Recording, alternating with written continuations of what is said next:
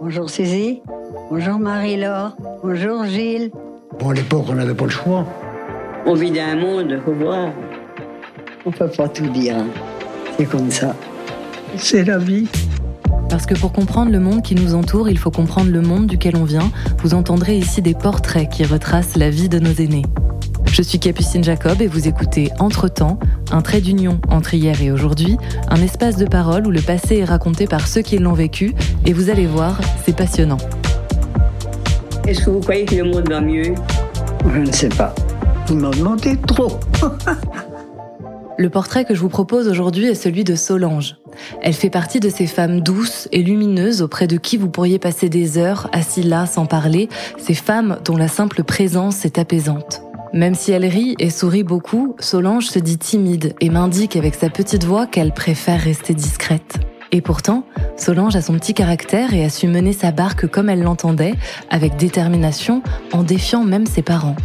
Elle a su surmonter les épreuves de son époque tout en se tenant loin, très loin des histoires et des esclandres, car s'il y a bien quelque chose que Solange déteste par-dessus tout, c'est la violence, la violence des événements, la violence des mots, la violence sous toutes ses formes. Pour la rencontrer, je vous invite à me suivre dans sa petite chambre au fond du couloir, bien à l'abri des regards et des oreilles qui traînent. Préparez-vous à plonger dans cette parenthèse hors du temps et à découvrir son témoignage plein de douceur et de force qui, je l'espère, vous fera, à vous aussi, du bien à l'âme. Bonne écoute Je vous laisse avec Capucine. Oui, oui, D'accord. bah, euh, très bien. Donc euh, Ça faites-vous me gêne pas du tout. faites-vous plaisir et dites, euh, dites tout ce que vous avez à dire.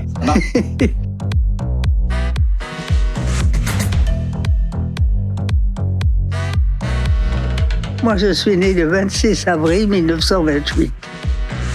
Je m'appelle Solange, je suis né à Dinard. Mes parents étaient ouvriers, mon père était grutier et ma mère femme de ménage. On était cinq enfants, non six. Et j'ai eu un frère qui était dans la résistance, qui a été fusillé. Ma, ma mère ne savait pas qu'il était dans la résistance. Il était venu me dire au revoir, je le vois qui montait la rue Vavasseur à Dinard. Il est venu me dire au revoir avant de partir. Je viens de dire bonjour et bonsoir. Ça, je peux pas oublier ça.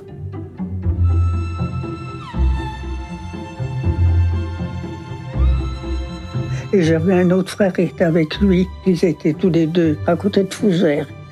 Et lorsque mon deuxième frère est venu, cette Rose, je le vois, il avait ouvert la porte et puis euh, Roger est mort. Ça a été, ça a été dur. Ça, a été terrible. là. Et j'y pense toujours, c'est sa photo, j'y pense toujours. Et puis de voir des trucs militaires, ça me... Je suis ému.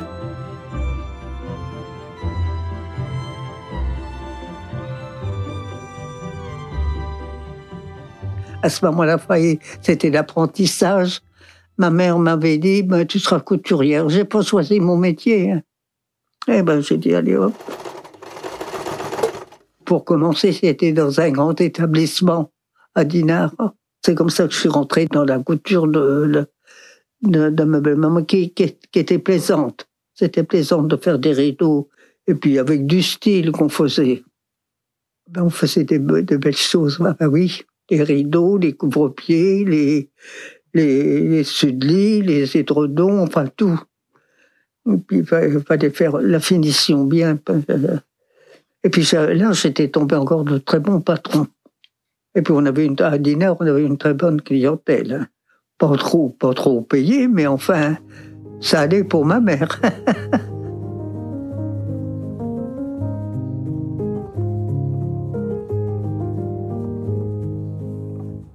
Guy, que j'ai rencontré au bal. Donc j'allais au bal, ma mère nous laissait, je ne comprends pas pourquoi, enfin bref, elle nous laissait aller. J'avais des copines, on était tous une bonne. Donc euh, des fois, on n'avait pas d'argent, mais ils nous laissaient rentrer. Ils nous connaissaient, puis on avait nos cavaliers. Ah, moi j'aimais la danse. Oh, oh, la. J'avais une sœur, elle n'aimait pas, elle. Ma sœur aimait le cinéma. Alors, quand on sortait, elle allait au cinéma et moi, j'allais au bal. Et puis, on se donnait une heure pour rentrer ensemble. Parce qu'il fallait rentrer ensemble. Minuit. C'est là qu'on s'amusait le mieux. Et puis après, ma soeur, elle aimait la danse, c'était la danse. Et ben, j'ai tu vois. Et là, mon mari, donc, il m'a fait, danser, comme de bien entendu.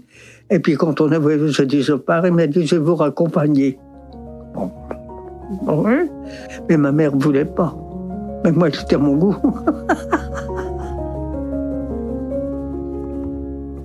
je me suis mariée à 22 ans. Oui, oui, un petit mariage. Comme ma mère ne voulait pas trop, j'avais personne de ma famille, mais en fait, ça fait rien. J'avais décidé que c'était lui, c'était lui. Hein. Et après, il n'y avait rien de plus beau que lui. C'est vrai qu'il était gentil, mon mari. Il, avait peur, mon mari. J'allais chercher du pain le matin. Je dis, laisse-moi, ça me faisait de la marche, ça me fait de l'exercice. Eh ben, il m'attendait sur le pas Il y a mon voisin qui dit, qu'est-ce que t'as, Guy? J'attends Solange. J'aime pas quand elle part toute seule. Mon mari aimait les bêtes aussi. On avait un chien, oui, oui. C'était un petit, un petit chien, Yuki. On en a eu trois. Ben, Yuki toujours.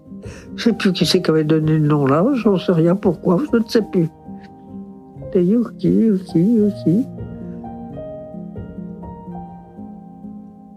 Il a travaillé au Krebs et dans le sport, lui, installations de sport. J'ai travaillé au Krebs aussi. Mais au début, mon mari voulait pas que je travaille. Mais bon, je dis, écoute, moi, je travaillerai, je veux ma maison. Eh ben, il m'a laissé, bien sûr.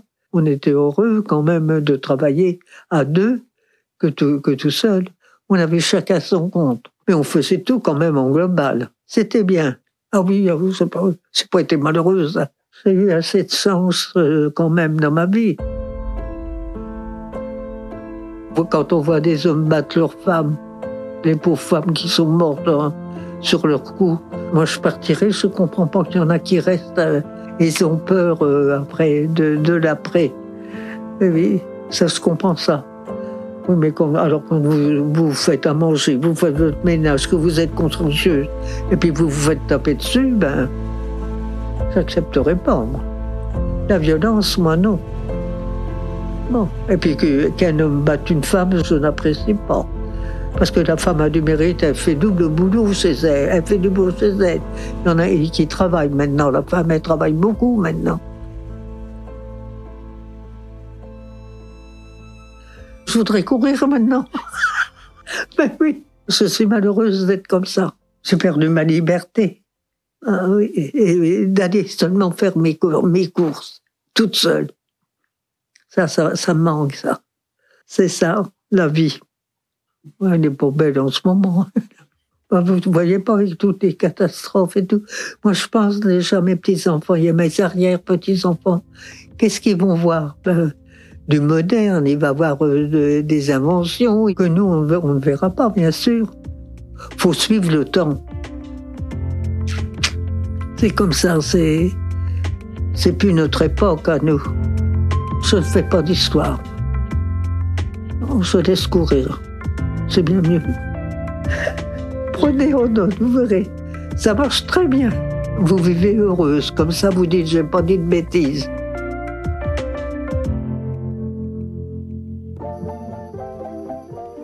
Et c'est sur ce conseil avisé que s'achève cet épisode. Merci à Benjamin Brod pour l'habillage sonore et le mixage de ce récit de vie.